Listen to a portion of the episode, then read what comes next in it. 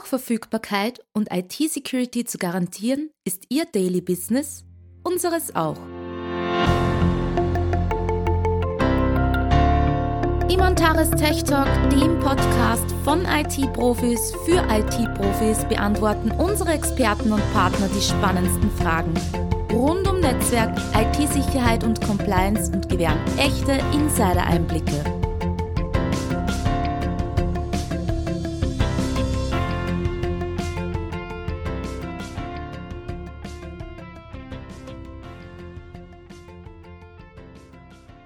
Hallo und herzlich willkommen zu einer weiteren Ausgabe des Antares Tech Talk. Mein Name ist Raffaela und es freut mich, dass ihr auch heute wieder mit dabei seid. Ja, hinter uns liegen nun sieben spannende Folgen zum Thema Incident Response Management, doch heute geht es genauso spannend weiter.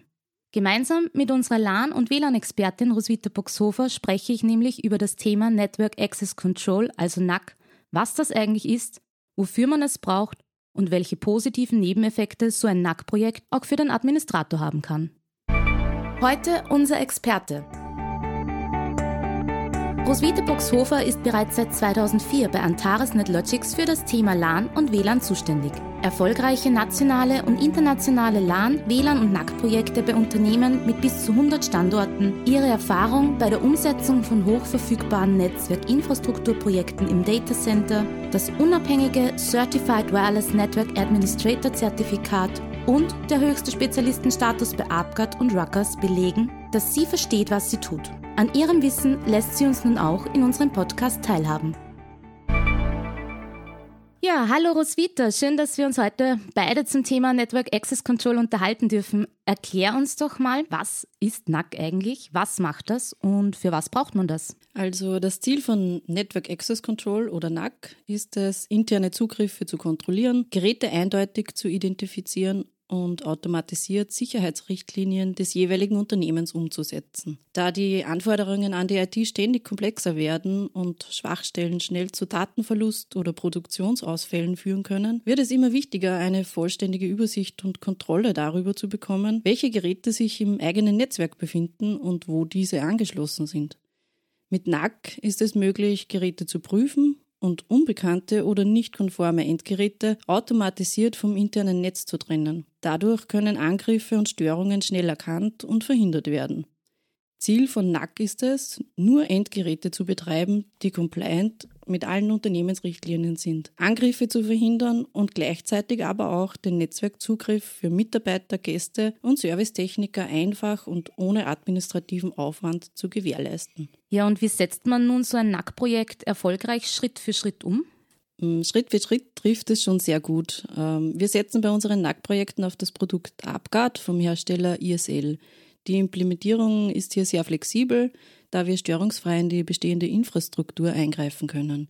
Vor allem, weil es nicht notwendig ist, einen Client auf den Devices zu installieren.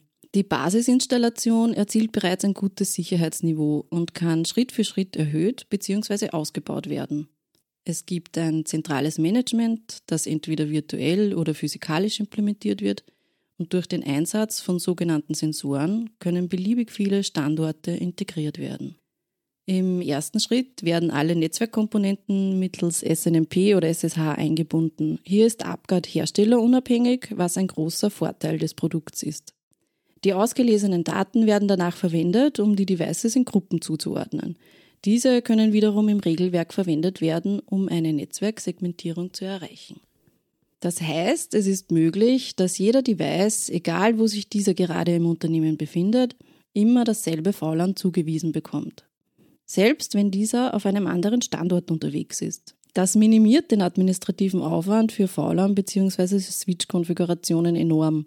Im ersten Schritt wird auch meist definiert, wie mit Gästen und Servicetechnikern umzugehen ist oder auch, wie neue Geräte des Unternehmens automatisch eingepflegt werden können. Der zweite Schritt des Projekts ist die Umsetzung vom sogenannten intelligenten Profiling.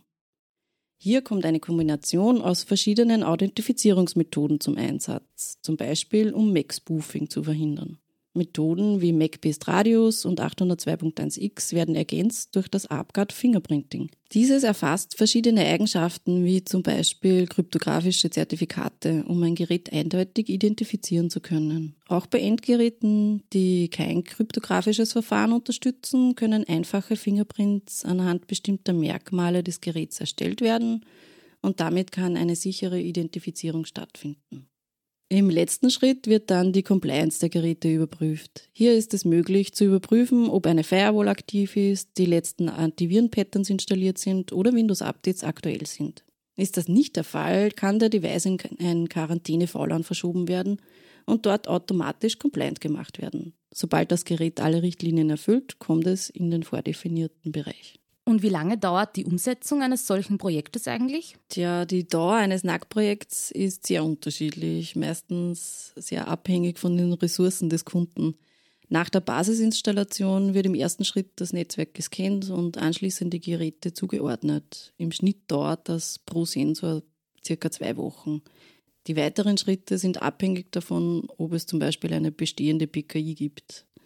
Die meisten Projekte können schon mal mehrere Wochen oder sogar Monate dauern. So ein NAC-Projekt hat ja auch positive Nebeneffekte für den Admin. Kannst du darauf noch etwas näher eingehen? Also viele unserer Kunden sind besonders von der automatischen VLAN-Zuweisung der Devices begeistert. Egal ob Drucker, Access Points, Notebooks oder Web-Devices, jedes Gerät bekommt immer sein richtiges VLAN-Tagging zugewiesen, egal auf welchem Switchboard es gerade angesteckt wird. Vor allem wenn Büroübersiedlungen stattfinden, wird damit den Switch-Administratoren einiges an Last abgenommen. Zusätzlich erhält man einen immer aktuellen Netzwerkplan und weiß genau, wer gerade wo angesteckt ist oder auch in der Vergangenheit angesteckt war. Was viele unserer Kunden auch positiv bewerten, ist die Inventarisierung. Endlich zu wissen, was sich im Unternehmen befindet und diese Information immer aktuell oder auch historisch abfragen zu können. Es gibt dadurch keine Unbekannten mehr im Netzwerk und wenn doch, werden diese automatisch identifiziert und bereinigt.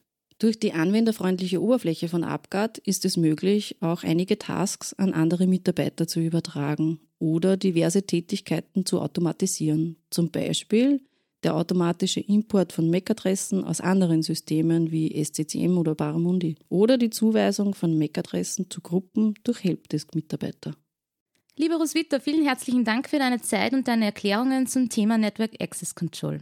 Hiermit sind wir nun auch schon am Ende dieser Folge angekommen. Sind vielleicht noch Fragen offen geblieben oder möchtet ihr gerne weitere Informationen zum Thema erhalten? Dann schreibt uns einfach eine Nachricht an podcast.netlogics.at. Wir stehen natürlich gerne zur Verfügung. Wenn euch diese Folge gefallen hat, freuen wir uns natürlich über eine positive Bewertung, erzählt es weiter und abonniert unseren Podcast in eurer Lieblings-App, damit ihr keine unserer Folgen verpasst. Für heute darf ich mich nun bei euch verabschieden. Bleibt sicher und bleibt gespannt. Bis zum nächsten Mal.